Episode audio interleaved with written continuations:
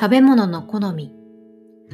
私はバターをたくさん使った料理や脂っこい料理が苦手です。砂糖をたくさん使ったお菓子もあまり好きじゃありません。私のパートナーも同じです。私たちは他のことについては意見が合わないことが多いですが食べ物については意見が合います。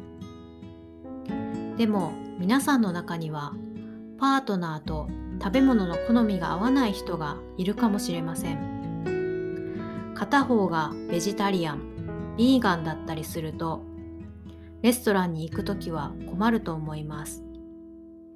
食習慣や食べ物の好みが合わないから別れるということもあるかもしれません。